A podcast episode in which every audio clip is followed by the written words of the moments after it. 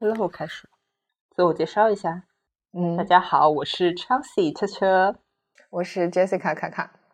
我们今天的话题呢是关于自助餐，因为我觉得我们已经很久没有聊吃这个话题了。然后提到这个话题的话，我我们俩好像一下突然，因为最近看到的一些嗯信息，然后我们决定要讲自助餐这一点。信息是因为我们的播放量比较低迷吧？不是，是因为我刷到那个酒店年卡的事情。哦，这个我们放在后面讲。嗯，我们现在先讲一下我们现在目前自己各自对于自助餐的一些怎么讲，如何对待吃自助餐这件事，以及对它的看法。嗯哼，你先讲，你先讲。我先讲啊，嗯，我觉得因为我其实从小到大并没有特别热衷于自助餐这件事情，因为我知道自己不是一个食量很大的人。然后呢，因为我这个人大家也知道，如果听了前几期播客的话，会知道我这人是一个非常明显的实用主义者。我觉得这个事情就是明显亏本的一个 事情，我就一般不会选择去做。但是当我会特别想吃某，比如说我特别想吃这个东西的时候呢，我还是会去吃自助的。比如说我成年之后花自己的钱去吃自助餐次数比较多的是，呃，寿喜烧自助，因为我还挺爱吃寿喜烧的。嗯，就有点类似于各种牛肉锅、牛肉对无限量供应是吗？对。所以自助餐对于我来讲，现在就是除非我特别爱吃他提供的这些东西的情况发生之外，我是不太会选择去吃自助餐的。你听到猫叫了吗？弟弟在叫，听到了，听到了。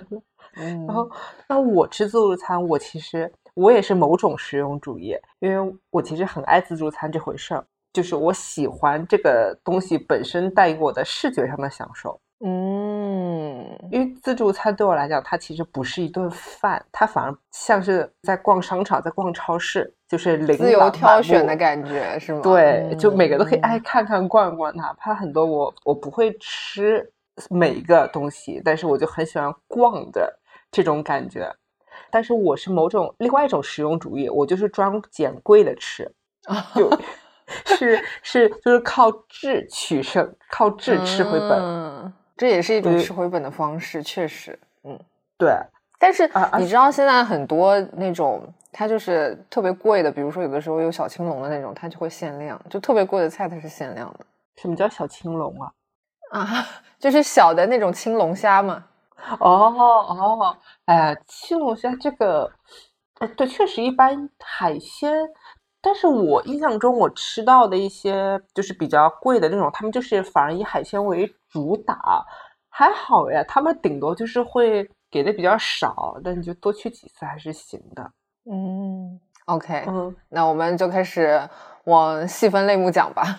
嗯，我觉得反正肯定逃不掉的就是酒店自助早餐这回事啊，也是应该最多机会吃到最多次的自助餐的形式吧。对，这个就是我们不是主动选择去吃自助，而是我们生活中就会遇见的一种自助类型，就是酒店早餐自助。我在准备这个提纲的时候，我就是洋洋洒洒的写，因为我真的太多经历、太多话想说了。但我写着写着又想说，哎，为什么？就是酒店，它不论档次，然后消费如何，为什么它的早餐总是自助早餐？我没有查到这个东西，我没有查到原因。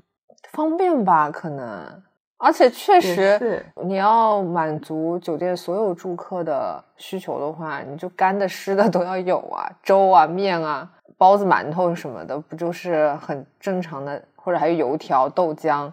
就是中国人早上几乎南北方都会选择的，还有什么饺、蒸饺之类的，对吧？他应该都会多少都要准备吧，因为种类太多。如果你要点菜，反而也挺麻烦的，就干脆都给你备了吧。而且我觉得早餐的东西成本都不高，哎，嗯，最多就是在备一些煎蛋之类的，这样还有煮鸡蛋、茶叶蛋什么的，对吧？对对对，其实我最喜欢酒店自助早餐一点就是它花式做鸡蛋。有的孩子会做什么那个 omelette 那种的，然后会问你要加什么。我我每次都是，啊，除了洋葱全都要啊。不是我不爱吃洋葱啦，我只是不太习惯一大早就要吃洋葱，嘴里有味道是吗？嗯，对，我就是很爱那个他有些还会问你，就是说你的煎蛋想要什么样的，然后是要单面煎还是双面煎，煎成溏心的怎么样？我就非常喜欢这个。这种一般是要四五星级酒店才会提供的，不然的话只有白煮蛋和茶叶蛋可供选择。嗯，其实我对于酒店自助早餐这回事，我有一个启蒙，而且想不到就是是在云南，在丽江。嗯，那时候是我很小的时候了，然后我们全家一块儿去云南玩。我所我所的全家是那种一大家子，就是还有除了我爸妈之外，还有我姨妈家呀、我舅妈、我舅舅家呀、我外公外婆，真的是一大家子人。然后我们那时候在丽江住了一个酒店，叫做到现在都记得，它叫丽江官房酒店。嗯，我有搜一下，它这个酒店还存在着。哦，它的那现在是几星级啊？当它它有分，它有分，它有分那种什么小别墅区，就是我们当时会订到那个酒店，也是因为我们是一大家子去玩嘛，我们就你想一大家去玩，不然的话一个房间一个房间就很麻烦，要要订很多，然后那样反而不划算。它等于有一个小的别墅群，然后我们就住在一个小庭院里面，然后这整个庭院里面都是我们家人。哦，然后早上就挺方便，一大家子出来玩的。对，然后你每个小院落里面还有个管家，其实不是管家，就是酒店的服务人员，会很方便。然后早上的时候呢，就可以坐他酒店那个小车，然后去吃那个他的自助早餐。那是我人生中第一次接触到什么叫真正的自助早餐，就它真的是中西式全部都有。然后令我印象最深的两个东西，一个是西式的，就是麦片。就现在很常见了嘛，就是一般他会提供牛奶或者酸奶，然后你可以自己往里面加麦片嘛。嗯，我在幼小的我那个时候是在很早很早，可能就是世纪初这样子。嗯，我看到他那个麦片大概放了五六种，就是放一排五六个玻璃罐子。其实就是会有类似于那种淡奶星星啊，然后有可可味的，然后普通那种就是最原始那种燕麦片啊，放了一排玉米片子。对，我当时天呐，真的是打开了新世界，嗯，就很喜欢。然后还有这个是其中西式给我的震撼，因为它中西式它大概在摆放的那个布局上是大概有区分的，就可能你左手边比较多西式的，然后右手边比较中式的。然后在中式的这个早餐里面呢，有因为是当时那边是在丽江嘛，云南那边有一个特色小吃叫烤乳扇，嗯嗯，就是所谓的云南十八怪里面说牛奶做成片片卖，嗯，就是烤乳扇那个东西，我之前就是在云南街边吃过几次，我也没有觉得它很好吃，我反而觉得它就是没有牛奶的香味，只有牛奶的腥味，然后直到那种。直到在那个酒店的自助早餐吃到酒店里的，好好吃啊！就它真的就是，因为它本身是等于是已经有点类似于发酵过的这种牛奶，它已经做成了一种片状。然后在酒店你要吃的时候，就是你到它的那个餐位的那柜台里面，它就会现场给你烤一下。嗯，然后因为在酒店里面，所以它可能首先本身它那个牛奶的质量比较好。然后他给你加料的时候，可以加一些比较好的东西，比如说可以加玫瑰酱，就是云南那种什么鲜花玫瑰酱，我知道，然后或然后可以加那个培根，嗯，然后尤其是对。对，尤其是它烤完之后，然后你再加那个培根，它有那种很新鲜那个油脂的香味出来，然后就立刻发现，哦，真的好好吃，就终于吃到了是带那种奶香味的东西，然后啊。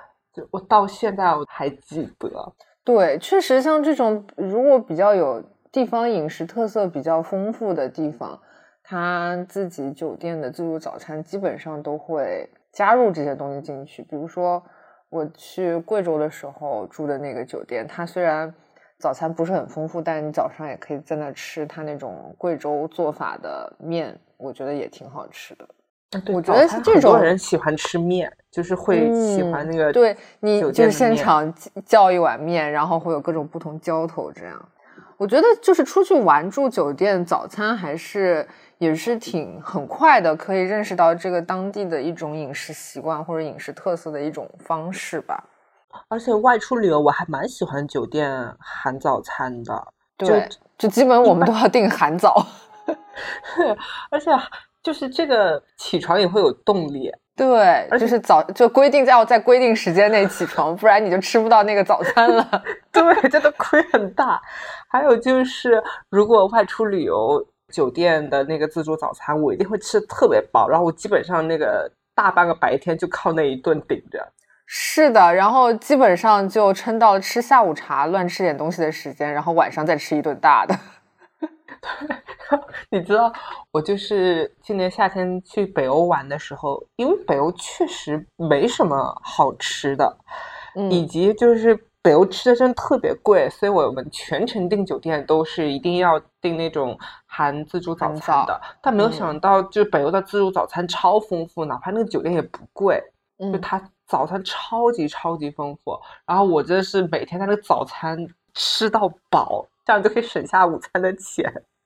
听起来听起来好心酸哦，但是那边的自助早餐呢，它有点类似于，比如说，其实主要还是什么面包、奶酪、鸡蛋这些，但它但是它的面包会有非常多种，然后奶酪也会有非常非常多种，然后那边有一种当地的奶酪叫 brown cheese，就是棕色的，它等于它有点类似于在酿制过程中可能有加一些类似于焦糖之类的，然后他们会有特制那种小工具把它刮下来。所以它刮下来就是一片一片的，就很香。嗯反正就是，我觉得酒店自助早餐是一个很很划算的事情了。然后是的，嗯，包括你记得我们那个时候去土耳其玩的时候，对我们我们每我们去的每一家早，对，而且每一家的特点还都不一样。对我，我现在能够立刻想到，就是我们在那个卡帕多奇亚坐热气球那边，我们中途其实有换酒店，嗯，有换酒店，然后但是因为那边就是那种洞穴酒店，洞穴酒店每一天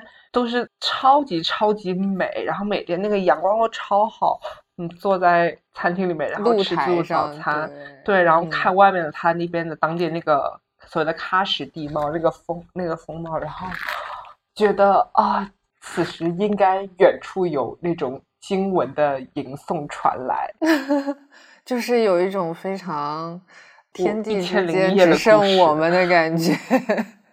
对，就是那个自助早餐以及那个环境和整个也是一套很完整的一个记忆在我脑子里面。对，但其实你仔细想，嗯，卡巴多西亚那两次就是那两个酒店的自助餐，其实都东西算是寻常。没有什么特别值得让我记住的餐食的东西，反而主要是靠它的风景。我记得特别清楚，去土耳其的早餐其实是我们在棉花堡住的那个酒店。我们好像是第二天要走嘛，他给我们打包了巨大的三明治和桃子。他前一天晚上就挂在门上，超级大。对，因为我们第二天好像要赶很早的车就走，甚至早过了他们的早餐时间。然后我们跟前台讲了这个事情，因为我们也得提前退房嘛。讲了这个事情之后，没想到他们还给我们准备了早餐，每一个人是非常非常巨大的一个三明治，里面并且夹的很厚很厚的东西，然后还有一个巨大的桃子。那个三明治的分量，我觉得可能三个女生吃都够。那个那个，我当时看了那个三明治，我脑子里感觉很像一种很大的靴子。对，其实我现在想起来，土耳其最令我值得记忆的早餐就是酒店早餐，就是这个东西。哦，说到这个三明治，我想提一下，呃，还是就是在北欧的时候，因为有两程，我们是早上要起非常早，有点类似于我们计划一下，大概我们六点十五、六点二十就要离开这个酒店，然后酒店自助餐是六点早上六点钟供应，我们就跟有前一天我跟前台有讲嘛，前台说。没关系啊，十五分钟你们可以在这里吃啊。然后我就说好，然后我就可能五点五十五在那里等，生怕那个，是怕错过了，因为等于我们只有十五分钟时间要拿要少吃一会儿了要。对，然后我我又是很爱逛自助餐的人嘛，大概五点五十五的时候，他那个面包的柜子已经推出来了，对我就先提前在那边切面包，想说先切好了，然后等我就先拿好面包，然后等下我直接拿面包的那个。夹心就好了，我就可以给自己做个三明治。然后可能太早了，后来下来的客人就看到我在那边切面包，他们就以为我是那边的当地的人。他问，他有问我，就是说，哎，就是你们那个面包切一下，我也在那里切。因为刚好几个月前我在乡村打工的时候，我的工作之一也是供应早餐，也是在那里切面包。你就很顺手的也切切了是吗？对，结果也并没有觉得有哪里不妥，完全完全没有。嗯，酒店早餐我自己。出去玩的话，印象非常非常深刻的是意大利。我在意大利其实经过了非常多，这好几个城市嘛，每一个城市的酒店自助早餐都非常好吃。因为我个人是非常爱吃萨拉米的人，你知道，意大利的酒店早餐就会摆出一整排各色各样的，就是每一盘。这一盘是这个，那盘是那个，大概可能有五六七八种那样排下来，然后后面再排五六七八种奶酪。就是我每天和我妹一大早就是吃萨拉米，吃到可能就是有点盐分过量的感觉。反正是一大早了，我也会很爱这个。对，然后早上就，而且我们在意大利也是属于暴走，所以早上就会吃的很多，就是吃各种萨拉米、奶酪，然后面包，并且。每个人人均要摄入两个鸡蛋，这样 也是吃一个太阳蛋，然后再吃一个 omelette。哎，对，早餐吃自助，就是心理上那个负罪感会少很多。是的，狂吃，反正还有一整天来消耗，尤其是在外面旅游的时候。对，但是我有一个非常不好的酒店早餐的记忆是在英国。呃，你也知道英国这个地方。我刚就想说，你刚刚说意大利的好吃，英国的怎么样？这个就是在早餐以外也成立。嗯，是，确实在早餐以外也成立。所以我说，自助早餐这件事情就很能体现你去玩的这个地方它的餐饮文化到底如何嘛。我们在英国就在伦敦订的那个酒店，还是真的是非常非常好，非常非常贵的酒店，是很老牌的高档酒店，在皮卡迪利。街那块最中心的地方，我们靠步行就可以去，呃，National Gallery 啊之类一些其他的地方，就真的是非常非常好的酒店。结果他的早餐就非常难吃，就是可能对英国餐饮比较了解的朋友会知道，英国早餐确实也没有什么吃的，就是什么冷的煮煮豆子啊，就是那种很茄子简易的三豆，对对，茄汁豆子。然后很简易的三明治，然后还有香肠，但你知道它的香肠种类其实也很少，完全没有办法跟德国香肠比。然后还有一种非常呃，怎么讲，就是你看到会觉得很恶心的东西，黑色的一坨，看着有点像不太啊，那个布丁那种是吗？对，那个那个猪血布丁，它好像是用猪血做的，其实可吃，但确实感官没有必要。你要可 吃，但是没有必要。结果就是我们还真的特意订了含早的。我们在那吃了三两顿还是三顿之后，就没有在那吃了。因为后来我们在附近的小巷子里面发现了一家三明治店，那家三明治做的非常好吃。然后不是英国人开的，我要加上这一句话。然后我们后来早上就会去那吃三明治，然后坐下来喝杯咖啡，这样。我记得三明治加一杯咖啡可能也就十几英镑吧，相对于在伦敦的物价来说，对，相对于在伦敦的物价来说，早上吃那一份很好吃的三明治还要再加一杯咖啡十几英镑的话，我觉得是可以接受了。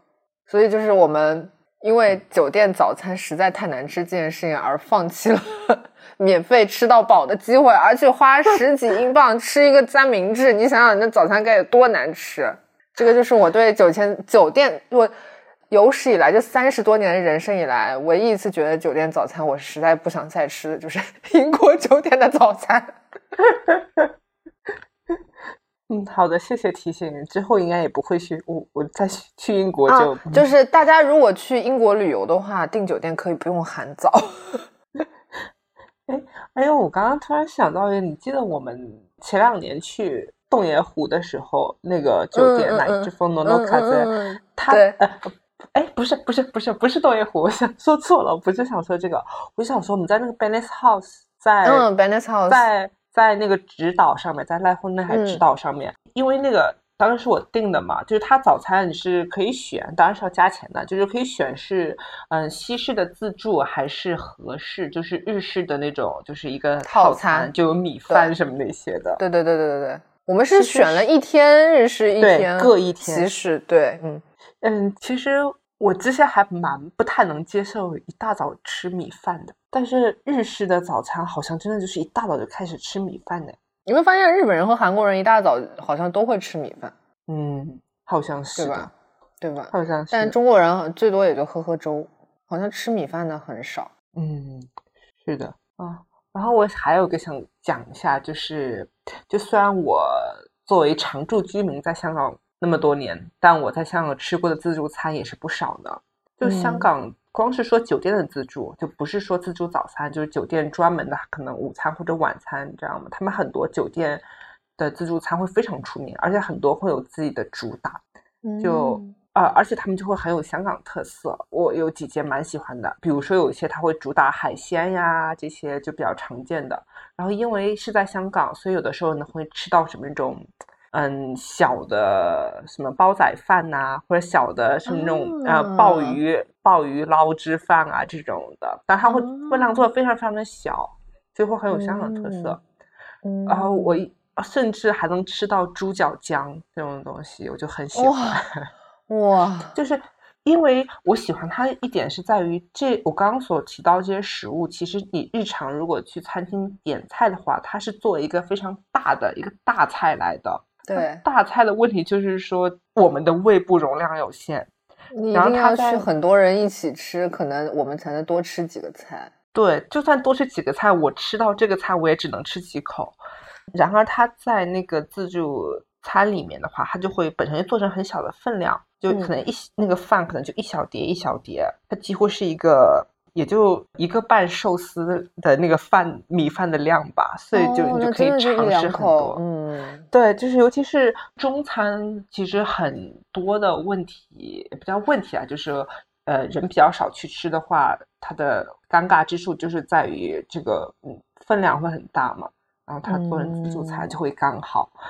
我记得在香港有一间酒店，它的可能母公司是新加坡的这样子。所以它的甜品里面还会有斑斓蛋糕啊等等的。嗯然后香港那个叫 Hotel Icon 这间酒店，它是理香港理工大学旗下的酒店。它的甜品的部分，就它酒店自助餐甜品的部分的主打就是各种各样的榴莲。哦 我不是说。就是有榴莲蛋糕啊，榴莲布丁啊，然后各种的榴莲东西。好想去啊！那个很好吃，但是那次我有吃吐，因为我加了那个 酒，就是我加了那个气泡酒喝到饱，然后我就实在是有气泡吃太多。嗯，吃完之后，然后去坐船玩，然后我在船上就吐了。哦，那是要晕的。然后这个就是，所以我说，其实，在香港很多人，他们就是，比如说，呃，我过生日或者有什么事要庆祝，我就会去大家一块儿去吃酒店的自助餐，而且酒店也会经常推出就是促销活动，比如说满四送一，就是等于五人同行一人免单，那你就凑一凑大家去吃，尤其或者像在疫情期间的时候，它真的是有非常非常多的促销。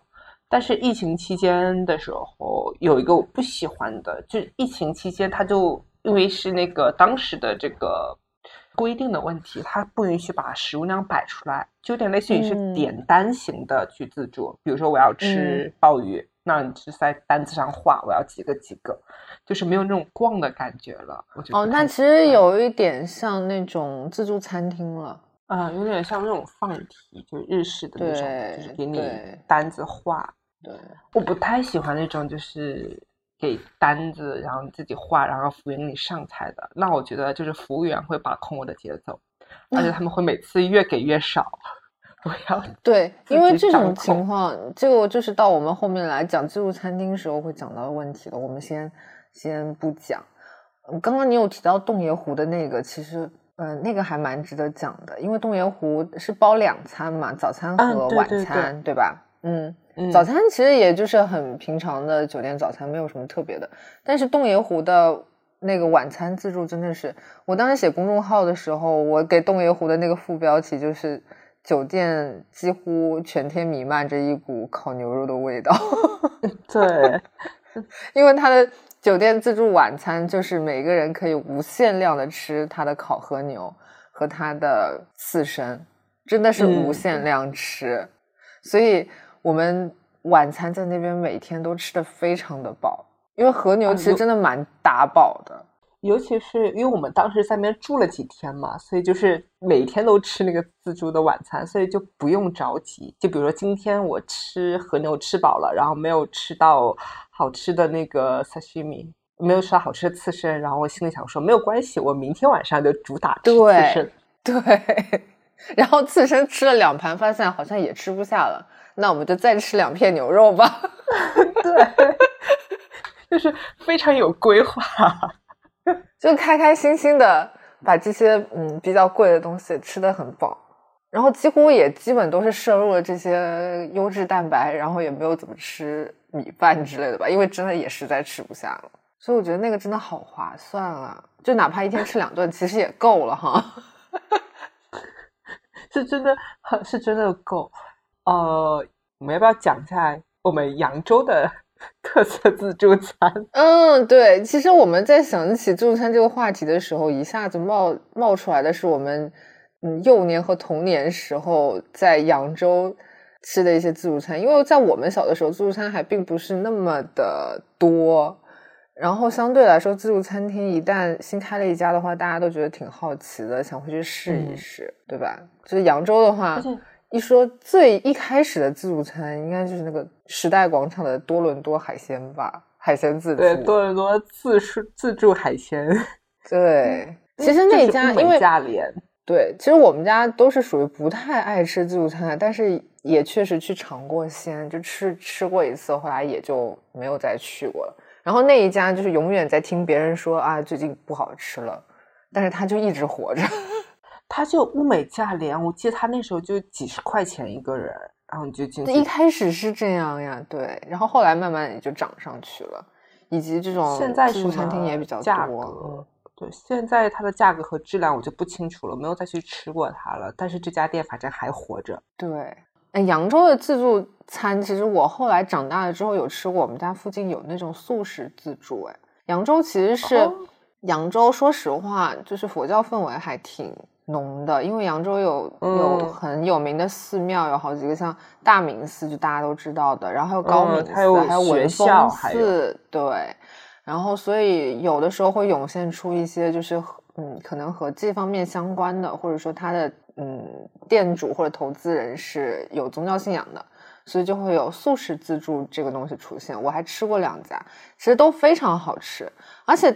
我很喜欢一点就是它就是素菜素做，它不会把素菜硬要做成荤菜的样子啊。这这个我很喜欢，因为很多素菜它要做的好吃，就会做的很油。对，很所以它就是就是我吃的那两家做的像肉。对我吃的那两家我自己还挺喜欢，然后我们家里人也都挺喜欢的。但是后来其中有一家是关掉了，后来还有一家开没开我就不知道了。我其实很喜欢这种。素就是中式的素食自助，但它其实确实也不好做，因为素菜你想想做来做去也就那么些个做法，而且都是素食，它本身客单价也上不上去。其实从经营方面来讲，确实是嗯蛮困难的。虽然我个人很喜欢，而且确实那几家开的时候生意都非常好，周围去吃的人很多很多，但可能还是因为成本问题吧。哎，我想插一句话，可能要岔开话题啊，不不叫岔话题，这是在这里插了个小红旗，我们之后可以讲。嗯，扬州的素食真的，大明寺的包子真的素食素 大明寺素食坊的包子真的太好吃了。嗯，对，如果 说你在扬州吃了包子，嗯，吃过各种各样的包子的话，你很喜欢素包子口味的话，嗯，去大明寺素食坊买了吃。不是那种素，就是它有那个豆腐皮的，还有豆沙，就是豆沙包。我觉得最好吃的就是对，就是就是素素的材料的，对，豆沙包和嗯，但豆腐皮包子的话，你看个人，我喜欢里面有一点油。嗯嗯嗯，这个之后再讲。就此打住，就此打住。讲这个这个讲的话，得得差好久了。嗯然后其实扬州还有一个，当时已经是我在上。嗯，快要上到初中的时候开的一间比较好的，叫做菊花楼。嗯，菊就是提手旁动词那个菊，对，就是居居一捧水的那个居。对，但是在那个扬州方言里面，跟菊花是完全 同样的音。菊花。嗯，它那个它是一体的，它好像是一个，就是旁边有温泉，然后温泉酒店有一个，对，温泉有温泉有酒店，然后还有这个菊花楼的这个自助的餐厅。然后他因为是我对他印象非常非常的深，因为有段时间我基本上我每次回家都要去吃。他可能是刚开业的时候有做活动，有送送券。对他其实有一段时间，大家很喜欢请客去那边吃，然后送很多券之类的。嗯，我对他印象深刻，就是第一，他其实真的挺好，真的很好吃。它确实是属于各种质量还有环境非常好的。然后那时候我回家，我妈不知道晚上给我们吃什么，或者就是觉得呃孩子难得周末回来了嘛，因为平时住校嘛。就是想说，哎，吃点好的，然后他我妈就会带我跟我弟去吃菊花楼。那时候特别好笑，就是我们三个人，就完完全全就是三个吃自助餐的不同种类。就我本人，就像我刚刚说，我就是吃贵的。呃，尤其是在扬州啊，其实总总体很多人还是不太能接受吃生食嘛。但我就很爱吃刺身，然后我就等于每次去买就是。各种的海鲜刺身啊，然后反正贵的东西吃一吃，然后还有吃可能贵的冰淇淋这样子的。然后我弟就是靠量取胜，你能想象小男孩吗？嗯，长身体的小男孩狂吃，而他他就是吃那种可能就是吃蛋炒饭，然后就在那狂吃。那他这吃别的 吃牛排、吃蛋炒饭这种的，牛排 OK，对，嗯。对，他就靠量取胜。然后我妈呢，她就是那种把自助餐吃成定式，把自助餐吃成 set 的人。她永远都是在里面会要一碗那个阳春面，然后加几个锅贴，然后再看当天的心情，反正再吃点蔬菜什么的。她永远都是这一套。嗯，她每次都到了之后，先去那边，嗯，就是下面的那个摊子，跟师傅说把他的面给把面先订上，然后去别的地方拿一拿。然后我妈就。基本上从头到尾就拿那么一次，然后可能再拿一次水果，然后就看着我，我跟我跟我弟吃，然后但是我妈对于这样的配置非常的满意，因为我跟我弟两种风格都是一定能吃回本的那一种，所以他吃起来就觉得很松弛，已经不考虑回不回本这件事情了。对，两个小孩已经可以把本吃回来了，他这份无所谓。嗯，菊花楼我其实去吃过几次，但没有什么太大的印象。我觉得就这样吧，可能因为我自己本身并不是特别热衷于吃自助餐这件事情，而且其实相对来说，扬州的自助餐的话，你说扬州菜比较有特色的都是那一些，我们从小也就吃到大了，所以我不是特别有所谓。主要是因为家里做饭也还挺好吃的，就基本都在家里。就是因为 就是因为我妈做饭不行啊，所以就本土而言，就是那时候扬州就是菊花楼，然后南京的那个金钱豹。对，真的就是 我当我是我小时候自助餐的殿堂。是的，但是我真的觉得多伦多海鲜自助其实也就是金钱豹的平替版吧。而且那时候吃吃，我印象中吃吃金钱豹就得去南京，就是不是那么方便。真到了南京又不想只吃金钱豹。但是金钱豹，但是金钱豹那时候有两大。卖点啊，也不叫两大卖点，是我心中的就是两大记忆点，两大神圣之处。就它为何能封神？第一，就是在那个年代，它的冰自助的冰淇淋全部都是哈根达斯。嗯，对对对对对。第二，就是它有那个巧克力瀑布，对，就是在那种流动瀑布，然后你可以拿着棉花糖或者别的东西，就是穿上签子去那个瀑布上面把它给拉满，占满，把对把它占满巧克力。就现在，我想起它，我依旧觉得它在我心中是一个殿堂的存在。但是你要我，呃，现在去吃，我应该不会再去吃它了。我要保持它的神圣感。现在再去吃，我觉得大概率是会觉得也就不过如此，跌下神坛吧。因为现在真的，因为怎么讲？你想你在香港长期生活过，我现在是在上海。我觉得各种各样不同类型的自助餐厅，我们应该也都见了不少了。其实大差不差也都这样，反而现在基本上是靠那种有特色菜的会比较能活下去。主要是真的年纪大了，吃不动了，吃不动了，这是真的。对，就现在就是说到一些嗯比较就是固定主题的，像我一开始说到的寿喜烧那种类型，其实就是日式日式火锅放题嘛。但是现在这种寿喜烧，它基本上也会提供各种不同的锅底，番茄锅啦，沙茶锅啦，就你你甚至一个人去我。在我家附近的商场发现一家放题，它是有单人座位的，就是可以你自己一个人去吃。我曾经去吃过一次，我还很喜欢。然后你可以选两个锅，你一个人就可以选两个锅底，鸳鸯锅嘛。对对，就是可以选一个呃寿喜烧，然后另外一个什么味道你自选就可以了。然后那边的话，肉就是它是按它基本上现在有档位嘛，比如说一八八或者说二八八。它就是有哪一些肉很多，或者说哪一些海鲜你是可以任选或者怎么样的。嗯，按照我那种吃法肯定吃不回本的啦，但我觉得还蛮开心的，因为像这种类型的店，它居然有单人位，这是让我很开心的一件事情。其实像这么来讲的话，自助餐就很适合一个人去吃，因为它反正是按人头计费的。对。但就是说，如果嗯，比如说好几个人有吃的多的，有吃的少的，就大家可以平摊一下这种感觉，总有总能吃回本吧？大家会这么想，因为一说到自助餐，大家第一想法还是嗯，能不能吃回本啊？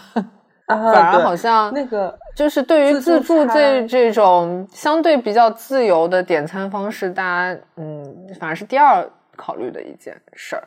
自助餐，因为我记得在在台湾就直接叫做吃到饱。嗯，对啊，就是吃到饱嘛，就是 本质就是就是敞开吃。对，然后我呃之前听我朋友讲，上海有一家巴西烤肉也挺好吃的，也是那种放题。他说那种，尤其巴西烤肉这种，他就会那种很巨大的一块肉，然后就是到你桌上分两片这样，对吧？我刚刚就想说巴西烤肉这回事，我记得他小的时候，我在我小时候他红极一时，它其实也就是一种自助的形式嘛。但是他那个自助巴西烤肉的这个自助呢，我觉得它很它很特别，它和别的任何一种自助的形式都不一样。就是首先首先当然了，它它都是把好的肉放在最后，嗯，因为我记得吃巴西烤肉的时候，他会给你一个小的一个小纸片。呃，正面是就类似于呃我饱了，然后背面是啊我还没饱，大概类似于这样的。然后你可以把它放，根据你的情况，然后你把它翻到说我吃饱了，就是服务员就不会再来你这桌送肉了。然后我说它的那个特别之处在于，我觉得有两点啦。第一个就是它永远都是把好的肉放在最后上，就是 它可能会来好几轮，然后前面都是一些什么可能有香肠啊或者一般的肉，然后到后面呢，他那个。肉才会上，然后那时候你可能已经被前面吃饱了。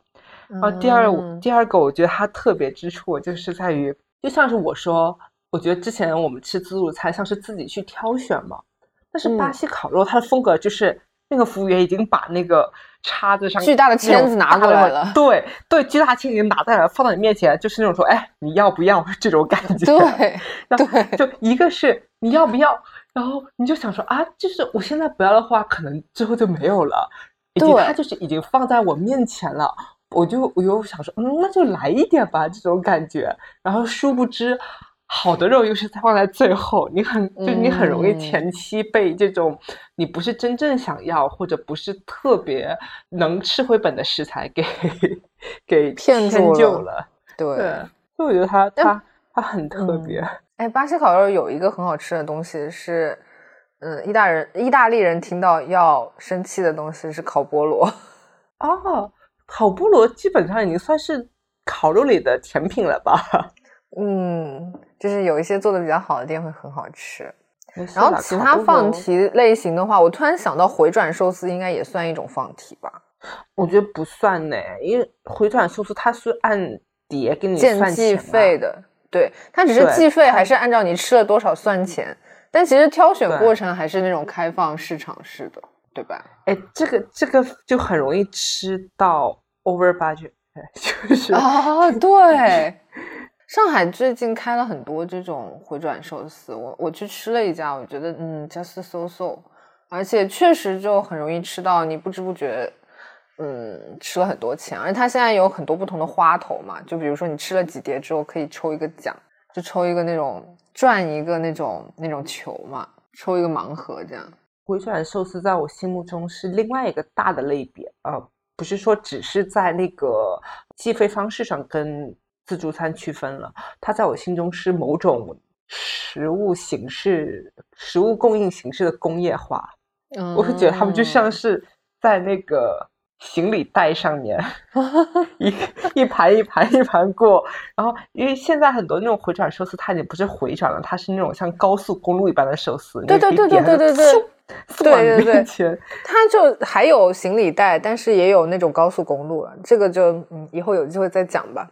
对，嗯，还有我们吃过的，嗯，我们还吃过的一种放题就是烤肉放题吧，就是日式烤肉放题，我们在日本吃的嘛，对吧？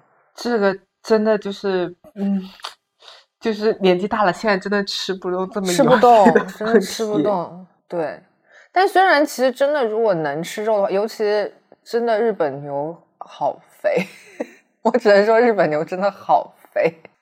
嗯，当然如果吃得动，而且很很能吃牛肉，吃得动的话，在在日本吃那种烤肉放题真的是蛮划算的。那他也毫不含糊的，你要什么就给你上什么。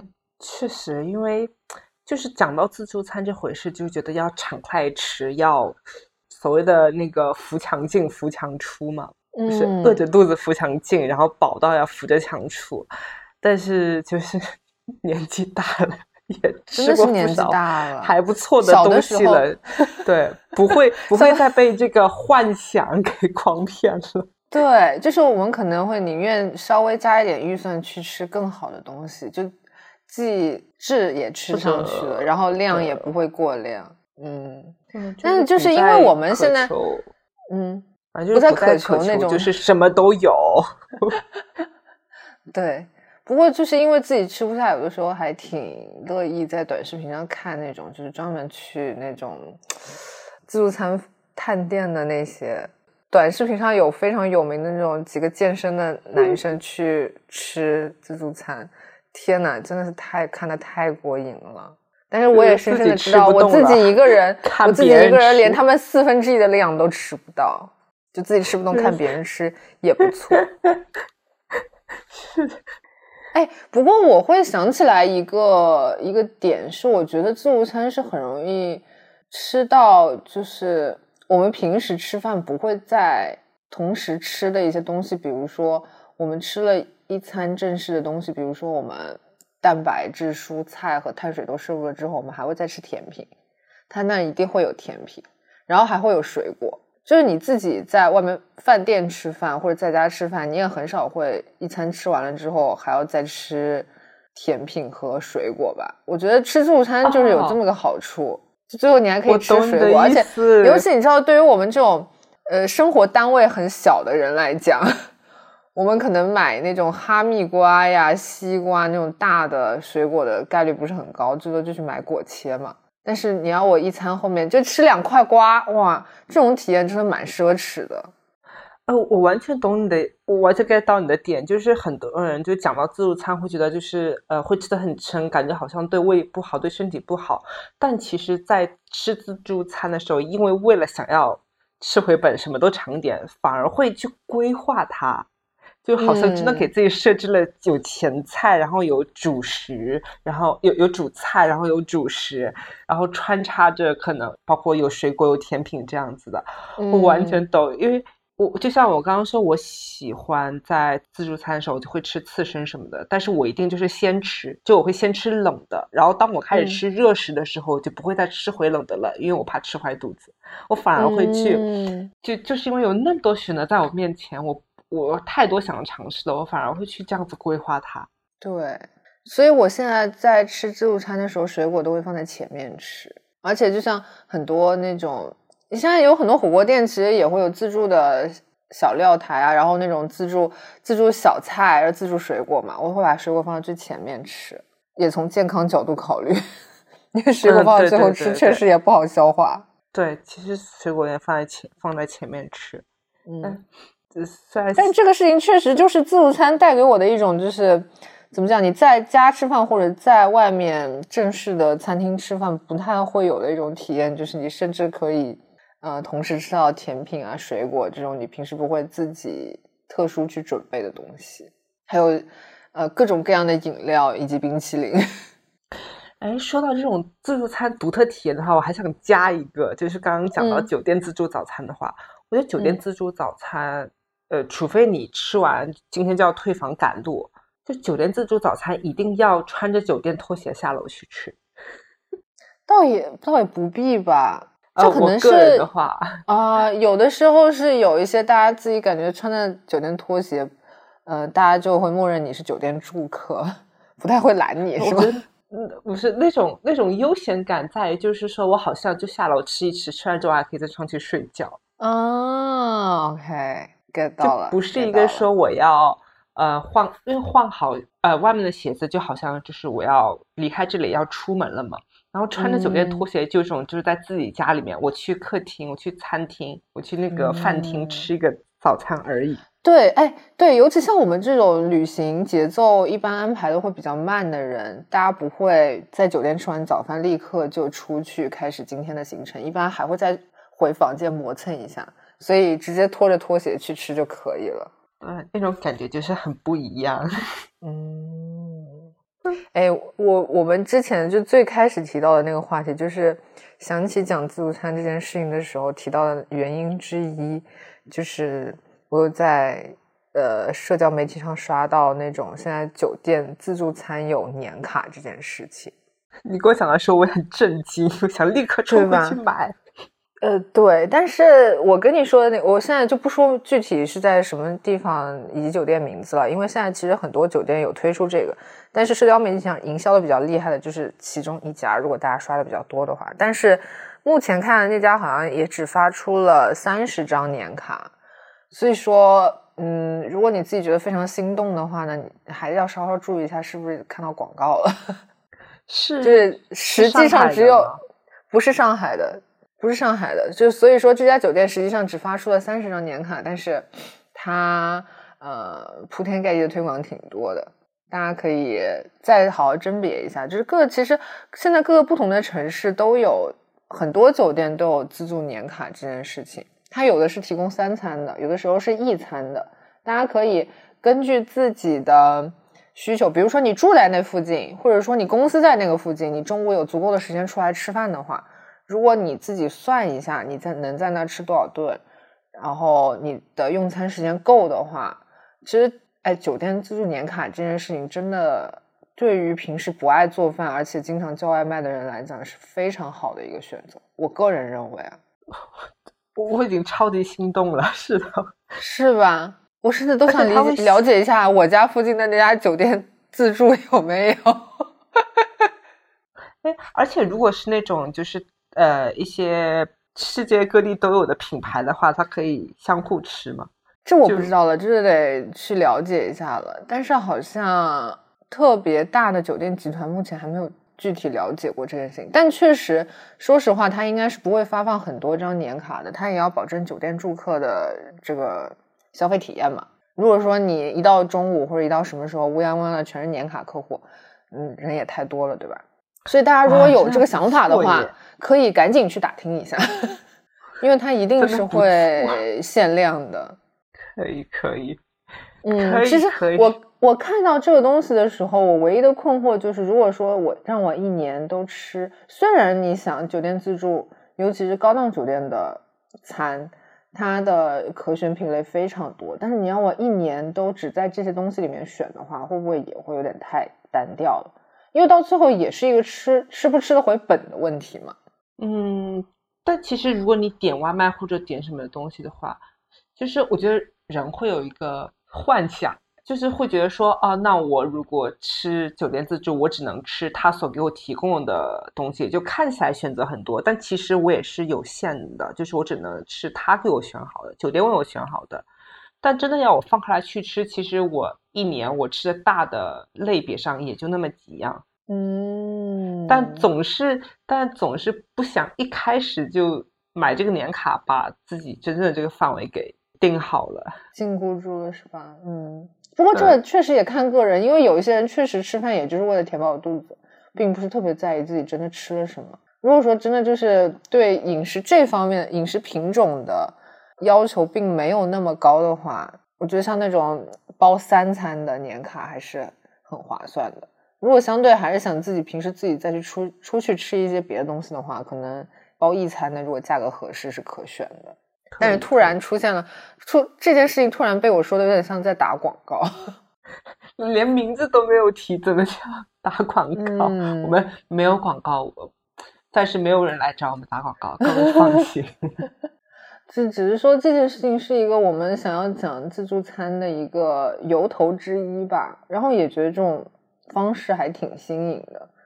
而且其实像这种自助形式的话，你要这么说的话，其实有很多我们可能接触比较少，但确实有的就是那种社区大食堂，上海有很多，但是我不知道其他地方有没有，就是社区食堂，比如说你一餐确实也是多少钱哦，大家一定会知道的一个。就是高速公路的休息站的餐厅，比如说你一个套餐三荤两素，或者是两荤两素多少钱？它就是有那么一些你可以选，这其实也是一种自助餐吧，对吧？其实很多社区食堂也是这样啊。就比如说我我三我我我三十五块钱要一个两荤两素的套餐，我就选两个荤菜，两个素菜，一碗饭，一碗汤，这也是自助餐。哇，你哇哦，讲的讲的好棒啊！就是你的那个餐盘，就是你的自助的这个范围量，其实就跟你酒店摆一大桌是一回事，只是这个分量的区别。但我也确实只付了就是相应的价格而已。对呀，这也是自助餐啊。那你要再往广的说，很多很多公司食堂不也是这样吗？你按餐票就是那个价，就是那个价钱嘛。就是如果说你一餐固定多少钱，但就是。所谓的机关单位食堂，一餐就是多少钱？你随便吃，也是自助餐。你以为你，你以为你在酒店吃的很多一很多选择，其实跟你跟食堂打饭一回事。或者突然 突然最后变到了一个非常对，非常让人觉得自由在吃。你以为你自由自在在吃，其实你只不过，你也只是被限制的自由，你只能吃它人家给你选好的。太精彩了，没有想到最后的落脚点。所以自助餐原来离我们这么的近，这件事可能你并不是特意的，我要去吃个自助餐，可能你平时生活中已经在吃自助餐了。但社区食堂真的也不错呢，就是我怎么我怎么讲，我总觉得这种给你提供了有限的选择，但还是稍微有一些选择的这种就餐模式，以及就是它的固定的一餐的价钱了之后，还是蛮适合不爱在家做饭，然后叫外卖叫太多的人，因为它相对来说呢，还是会比外卖稍微健康一点。我个人认为，可能很多人怕浪费吧。但是我们都吃这么多年饭了，就是有自己吃饭那一套公式。我反正是我会按照自己的那个节奏来，我就不太我自己去吃自助，其实不太会产生太多浪费这件事。嗯，我基本上也不会，就是年纪大了之后发现确实吃不动了，把自己吃到不舒服，甚至吃到两天都消化不了这种情况，真的还是算了。但是因为上次我说的那家是有单人位的寿喜烧放题。我就是因为这件事情觉得蛮开心的，然后当时还喝了一瓶啤酒。就你知道，吃自助餐的大忌就是喝气泡饮料。我不是说会导致你吃不下更多的东西，而是你真的太容易撑了，对胃会不舒服。所以建议大家 吃自助餐不要喝气泡饮料，少喝水，大家干湿分离，也对消化比较好。我没什么建议，就是希望大家吃自助餐有自己的节奏，吃的开心就好了。对 对对，好了，OK。没想到我们自助餐最后就是这个话题最后的结尾，到上升到了一个哲学角度。你以为这是自由吗？不是，你以为你不自由吗？其实是的，每一顿都是自助餐。嗯，那我们今天就到这里了。好的。那我们今天就到这吧，OK，拜拜，拜拜。